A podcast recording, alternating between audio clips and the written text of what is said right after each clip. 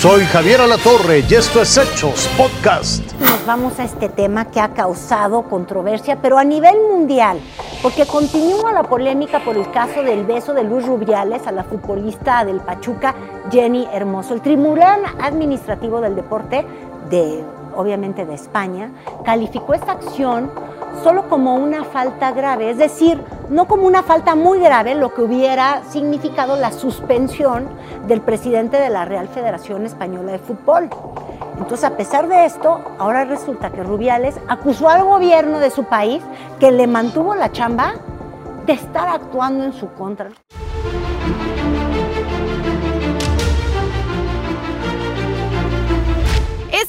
Sin consentimiento se convirtió en un terremoto para la vida de Luis Rubiales y de Jennifer Hermoso.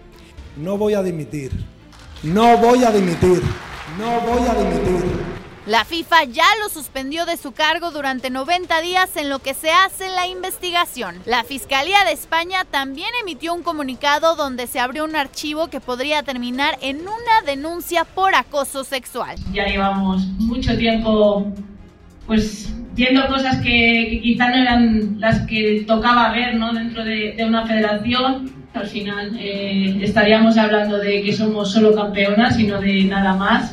El fútbol mundial se unió en apoyo a Jennifer Hermoso, desde sus compañeras de las Tuzas del Pachuca hasta en Estados Unidos con mensajes en la muñeca. Jenny, hermana, aquí está tu manada.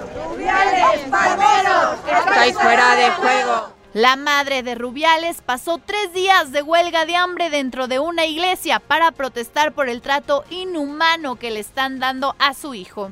Que me parece vergonzoso el linchamiento tan grande que se le está dando a una persona honesta y leal, ilegal, porque yo lo conozco perfectamente y lo que se está haciendo con él es injusto. El Tribunal Administrativo del Deporte ha calificado las acciones de Rubiales como graves pero no suficientes para retirarlo del cargo. Por su parte, la investigación de la FIFA continúa. Ashley González, Azteca Deportes. Personal del octavo batallón de infantería con sede en Mazatlán informó que están bajo investigación, fíjense ustedes, la actuación de al menos siete militares que entraron con lujo de violencia un depósito en aquella ciudad. Ellos aseguran, los uniformados, esa era su versión, de que respondían a una acusación de denuncia por drogas, entran como que con otra intención, toman una caja de dinero, otros artículos celulares, o sea, literal, como si fuera un asalto. ¿eh? Es momento de ir más allá de nuestras fronteras. Mire, esta historia, se lo juro, es de terror. Es en Perú. Las autoridades investigan el robo de fetos en clínicas, es decir, bebés que nacieron fallecidos pero que están en las clínicas, y también el robo de niños muy pequeños en los cementerios del Perú. Y el posible móvil de estos hechos... Literalmente no es posible pero sentimentalmente sí. Alex y su esposa aseguran que su bebé murió dos veces. Por eso decenas de personas lo acompañaron hasta un hospital en la ciudad de Cusco, en Perú. Ahí, armadas de gritos de consigna y pancartas de protesta, denunciaron el robo del cadáver de su hijo recién nacido. Prácticamente ha sido un, desgarre de su placenta, ¿no? Pero realmente mi, mi cadávercito ha, ingresado a la morgue, pero nosotros queremos saber quién es esas personas, quién la ha llevado y por eso yo, yo quiero estar, quiero que me dé informe, pero el director no se hace cargo nada. La familia Quispe asegura que cuando intentaron recoger los restos de su bebé de la clínica donde lo declararon muerto, el hospital les contestó con una negativa. Alguien, dijeron, entró a la morgue y se lo llevó sin dejar rastro. Dijo que habían violentado la ventana de la, morgue, habían sacado el, cadáver, se han enterado el domingo. ¿Y por qué no nos han avisado? ¿Por qué no nos han comunicado que esto ha ocurrido?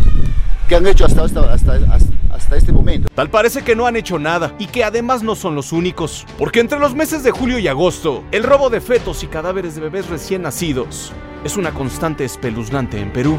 Parece broma, pero en pleno siglo XXI y en tiempos de nanotecnología e inteligencia artificial, aún hay personas que aseguran que las ofrendas a la tierra se traducen en buenas cosechas. Esas ofrendas serían los restos de bebés que fallecieron antes de nacer o recién salieron del cuerpo de su madre. No entendemos en qué momento, en qué circunstancias este producto desaparece acá de nuestro hospital.